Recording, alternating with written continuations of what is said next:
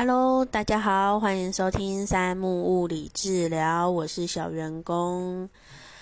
嗯，今天的是小员工的日常抱怨第八集。嗯，小员工其实还蛮混的啦，所以就是每一集跟每一集的间隔有点远。然后。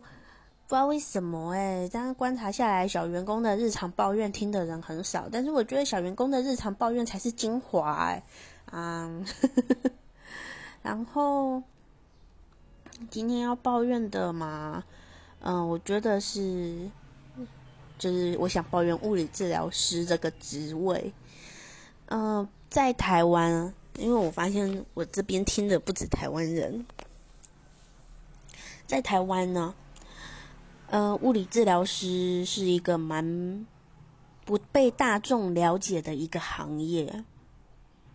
嗯，就医疗，台湾的医疗体系，大家最知道的当然就是医师嘛，那个是大家看门诊一定都会遇到的。再来就是护理师、护理人员们，然后也很妙啊，只要在医疗院所看到穿着白色衣服的吼，只要是男生。大家就觉得是医师，只要是女生，大家都觉得护理师。可是医院里面其实真的不止医师跟护理师的职位，还有很多的人，像是我们物理治疗师啊，同圈子的职能治疗师、语言治疗师，当然还有药剂师啊、放射师啊、呼吸治疗师啊等等。呃，还有很多我没讲到，什么营养师之类的。只要在医院里面啊，尤其是医院里面，大家其实呃制服统一，几乎都是白色。所以，嗯，虽然我我是之前几集也都有讲到啊，我不太在意被喊护理师或者是护士或美美啊。哦，其实我最喜欢被喊美美了，这样显得我还很年轻。蛮开心的，对，但是我知道，真的有些人会很在意这个职称被叫错，所以其实大家的胸前，嗯，诊所可能不会，不过在医院的话，我们都会有一个识别证，那个上面都会有职称呢。啊，如果真的搞不清楚面前的人到底是谁，哦。除了医师跟护理师，其实医师跟护理师相对来说好分辨，因为医师一定坐在门诊里面呢，然后护理师一定跟在医师旁边嘛，然后一般病房会遇到的可能都是护理师、护理人员嘛，可能因为偶尔我们这些呃治疗师系列的啊，或者是其他相关的也都会上去，不过遇到护理人员的几率偏大。那在这以外的医院场合。穿着短比较短的白袍，白袍有分长袍跟短袍。然后，如果是医师，在台湾的医师基本上都是穿长袍。如果穿看到穿短袍又不是穿护士的鞋跟裤子的，基本上就不会是护理师，也不会是医师。然后你搞不清楚他是不是你常接触的，但你又想要跟人家搭话的话。那就是先生小姐嘛。那如果在附近科遇到，你又不知道他的职位是物理治疗师、职能治疗师、语言治疗师还是什么的，那就喊老师。因为喊老师的话，最不会被人家白眼。然后在医疗界里面，我觉得有一点还蛮妙的。呃，大家不知道为什么都觉得医师的专业度最高。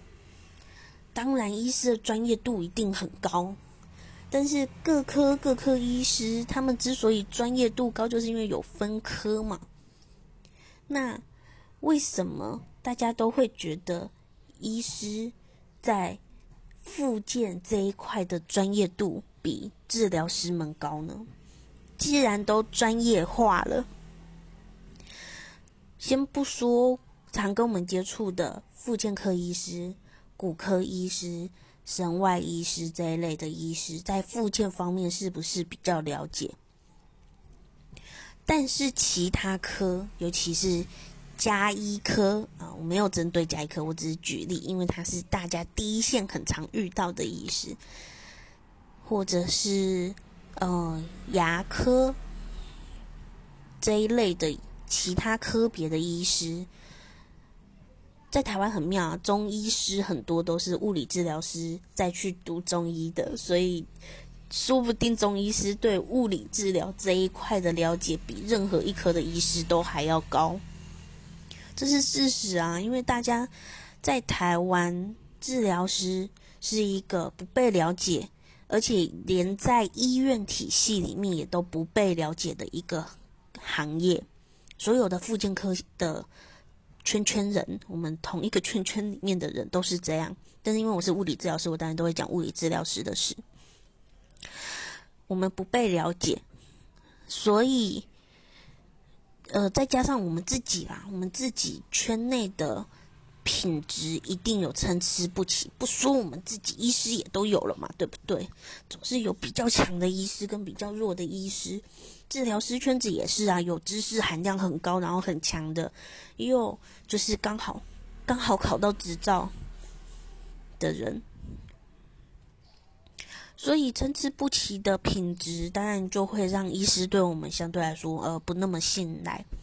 然后在圈内被了解的程度又很低，有一些紧绷酸痛问题，我相信很多医师们也都是选择，呃，吃药、打针、开刀、自己去运动这一类的，不会想到找复健科的物理治疗师处理。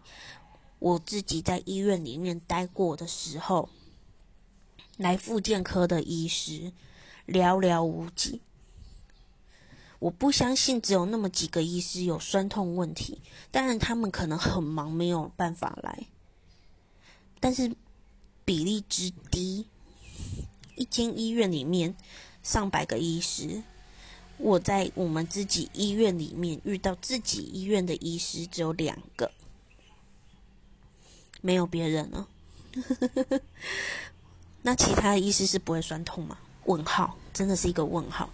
我觉得这个相对来说是大家对自己的医疗体系的不信任，对我们所谓的技职人员、专业人士的不信任。一样都是圈内人，一样都是一个医疗体系这个圈子里面的圈内人，连自己圈内的人都不相信自己医疗体系里面的人，这一点很妙。我不认为我们物理治疗师的含知识含量有多低，可能对于其他医生的专科，像什么心脏啊、嗯、代谢、循环啊、肠胃道，可能真的不了解，因为这真的不是我们特别主攻的。当然，我们有所谓的心肺物理治疗师之类的，嗯之类的称呼啦、称号。可是，多数的治疗师对于骨骼、肌肉、神经系统，我相信都还是蛮强的。能考到那一张执照，最低标准的执照的人，脑袋里面基本上都有一定含量的东西。如果还能待在医院体系，或者是自己有希望与目标人，我不相信他们的脑袋里面没东西。呃，可能偶尔还是有啦，至少我自己遇到的。都没有，但是也从来都不被医师们，呃，没有到从来，有一些有被医师们信赖，但是不被信赖跟被误解的几率比较高。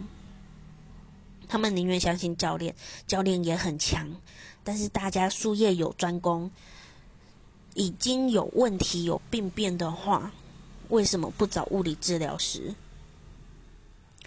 有有一些呃。可能嗯，父母啊，小儿治疗这些，为什么不找智能治疗师？为什么？呃，可能闪到腰啊这一类的问题，是到健身房问运动教练。运动教练，我相信他们主攻的应该是如何训练，然后在训练的过程中，刚好改善了。一些疼痛、酸痛问题，因为台湾人不爱运动，很多人只要一运动就会好了。那如果连运动都不会好的状况，大家都是直接找医师，没有人会想到要找物理治疗师。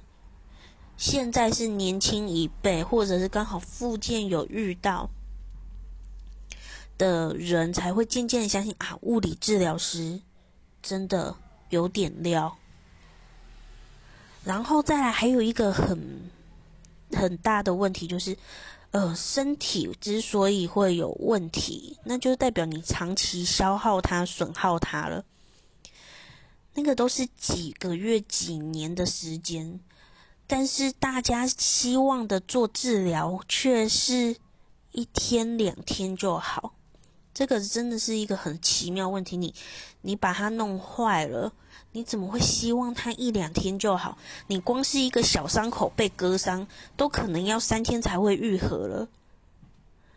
然后你现在跟我说，哇，我酸痛了半年了，我手举不高五个月了。然后希望再两次好，这就像哇，我吃胖了五年了，哦，我是在举例我自己，我吃胖了六七年了，然后就希望运动三十分钟就瘦下来，那可怜，减肥都知道不可能了，你为什么会觉得运嗯，会觉得酸痛问题可以一两次解决？这真的很妙啊，没有逻辑性呢。